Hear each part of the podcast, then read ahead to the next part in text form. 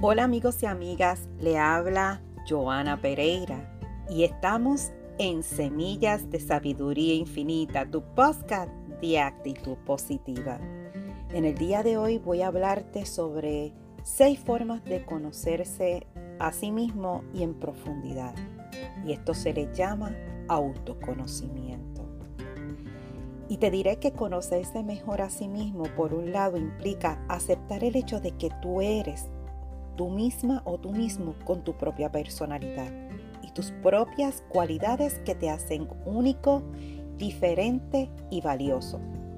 Cuanto más te conozcas y te aceptes, más fácil te será vivir una vida feliz. No eres lo que otros piensan de ti. Esto es lo que se llama condicionamiento social. A lo largo de tu vida, las influencias de tus padres, amigos y compañeros de trabajo han afectado la forma en cómo ves el mundo y cómo te ves a ti mismo o misma. Esto es parte de la naturaleza humana y no es algo negativo. Pero para vivir una vida satisfactoria debes dejar a un lado el condicionamiento social y entrar en contacto con el auténtico tú. En realidad, tú no eres lo que a tus padres, a tus amigos o a tu pareja les gustaría que fueras. No eres ese yo ideal que te has formado a partir de todas las creencias que otras personas han sembrado en ti cuando te han dicho tendrías que hacer tal cosa o las personas que hacen tal cosa son las mejores. Tendemos por instinto a desear ser esa versión de nosotros mismos que otras personas han creado para nosotros, pero en el fondo de todo sabemos que este no es realmente el auténtico yo. Te daré un ejemplo personal. Te diré que en mi vida he leído pocas novelas realmente. De niña y adolescente, los adultos se aseguran de explicar la importancia de la lectura. Yo veía el hecho de leer una novela como algo propio de una persona inteligente, culta, y pensaba que las personas que no leen son vagas y, ¿verdad? y hasta pues un poco este, eh, sedentarias, vamos a decir la palabra. Igualmente, de pequeña, los adultos tendrían a decirme que era una niña muy inteligente y me premiaban por ello. Inconscientemente yo sabía que tenía que seguir siendo inteligente para seguir recibiendo atención y recompensas y como sabía que las personas inteligentes leían libros, yo quería leer libros. Pero la realidad es que nunca fui una gran lectora. Y como no disfrutaba tanto leyendo como otros niños, pues pensaba que inconscientemente yo era una vaga, vamos a decirlo así. Pero, ¿qué hay de malo en que no te guste algo? ¿Tiene que gustarte simplemente porque le gusta a otras personas? Analizándome me di cuenta que yo no era vaga ni sedentaria. Mi interés en la vida giraba en torno a temas más prácticos y reales que las novelas de ficción, que no me apasionaba leer. Desde entonces no leo libros de ficción ni novelas. Soy una lectora apasionada y disfruto cada segundo que leo y ya no creo que haya algo malo en mí por no ser lo que creía que debía ser. Ahora leo lo que me gusta y no lo que otros quisieran que me gustara. Vivir sin conocerte a ti misma o a ti mismo es como jugar a un juego sin conocerse bien las normas del juego. Existe la remota posibilidad que ganes el juego, pero lo más probable es que no llegues a ningún sitio.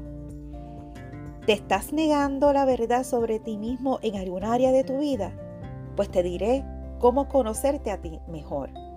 Te reto a realizar una serie de ejercicios para empezar a disfrutar de los beneficios de conocerse a sí mismo ahora mismo. Sé que no es fácil empezar a indagar dentro de ti mismo, ya que podemos encontrar cosas que en principio no nos gustan mucho, pero te prometo que los beneficios de hacer estos ejercicios pueden superar con creces los incómodos que pueda ser hacerlos. Si no tienes tiempo de hacer el ejercicio ahora mismo, añade este podcast a tu favorito o léelo.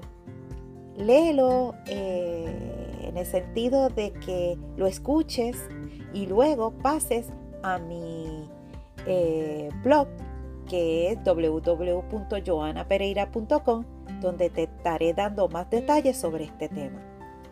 Y primero te diré que lo que tienes que hacer es una lista de tus puntos fuertes y tus puntos débiles. Empecemos. Coge una hoja de papel o crea un documento de texto en tu ordenador o en tu computadora. Haz tus columnas, puntos fuertes y puntos débiles. Primero escribe absolutamente todo lo que te viene a la cabeza, sin juzgarte.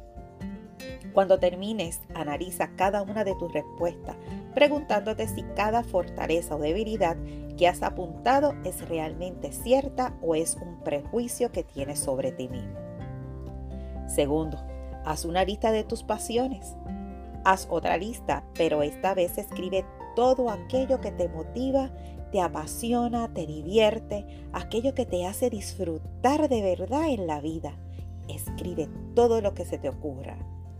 Otra vez analiza lo que has escrito para saber si realmente es lo que a ti te apasiona o es lo que crees que deberías apasionarte.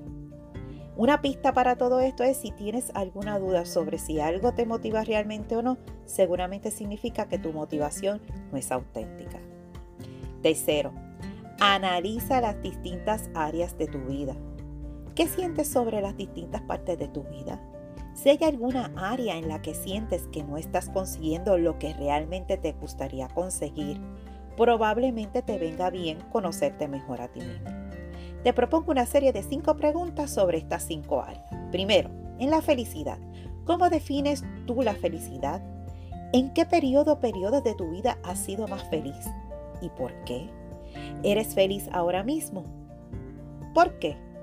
¿De qué logros personales estás orgulloso o orgullosa? ¿Por qué? En lo social, ¿cómo defines un amigo o una amiga? ¿Qué cualidades debe de tener una persona para, para disfrutes pasando el tiempo con ella? ¿Disfrutas con tus amigos y amigas o sigue con ellos porque no encuentras el tipo de personas con las que te gustaría realmente tener una amistad y por qué? ¿Te sientes solo? ¿Y por qué? ¿Buscas activamente conocer nuevas personas o esperas que tu vida, trabajo, estudios te lleven a conocer nuevas personas? ¿Qué mejorarías respecto a tus habilidades sociales? Ser extrovertido, auténtico, escuchar mejor, saber romper el hielo, etc. En tu pareja, si no estás en una relación, pues no lo tendrías que hacer, pero si tienes una relación, te recomiendo que describes específicamente las características esenciales de tu pareja ideal. ¿Qué estás haciendo para encontrar a la persona que acabas de describir? ¿Crees que tienes las cualidades que tu pareja ideal buscaría en su propia pareja? ¿Cómo te sentirías si tuvieras que vivir el resto de tu vida sin pareja? ¿Por qué? Y si ya estás en una relación, ¿estás plenamente satisfecho con tu relación? ¿Qué cualidades de tu pareja te gustan y por qué? ¿Qué te gustaría que tu pareja cambiara? ¿Crees que aporta suficiente a la relación? ¿Te has planteado alguna vez terminar la relación y por qué? En la carrera, ¿cómo defines la palabra trabajo? ¿Estás satisfecho con tu ocupación actual? ¿Sientes que tus habilidades están siendo bien usadas? ¿Cómo escogiste dedicarte a tu profesión o carrera actual? ¿Cómo llegaste al trabajo que tienes actualmente? ¿Te dedicarías a otra cosa si supieras sin duda que podrías ganar el mismo dinero que ganas actualmente? Pues te diré que luego seguirías con el número 4. ¿Cuál es tu propósito en la vida? Pues un propósito es el motivo principal que mueve la vida de una persona. ¿Tienes una razón para levantarte cada mañana o sientes que tu vida funciona en piloto automático? Si te sientes que tu vida se escapa de tus manos, quizás es hora que crees tu propio propósito. Quinto, pide a alguien una descripción sincera sobre ti. Pide a un amigo o amiga que te hable sobre cómo te ve él o ella sin cortarse ni un pelo. Asegúrate que quieres saber toda la verdad y que no te tomarás mal nada de lo que te digan. Si haces esto, prepárate para recibir una buena crítica, pero analiza bien los comentarios, ya que podrías descubrir algún aspecto sobre ti mismo que habías pasado por alto. 6. Escribe un diario Utiliza un diario para reflexionar sobre todo lo que te ha sucedido durante el día e intentar así sí conocerte mayor a ti mismo.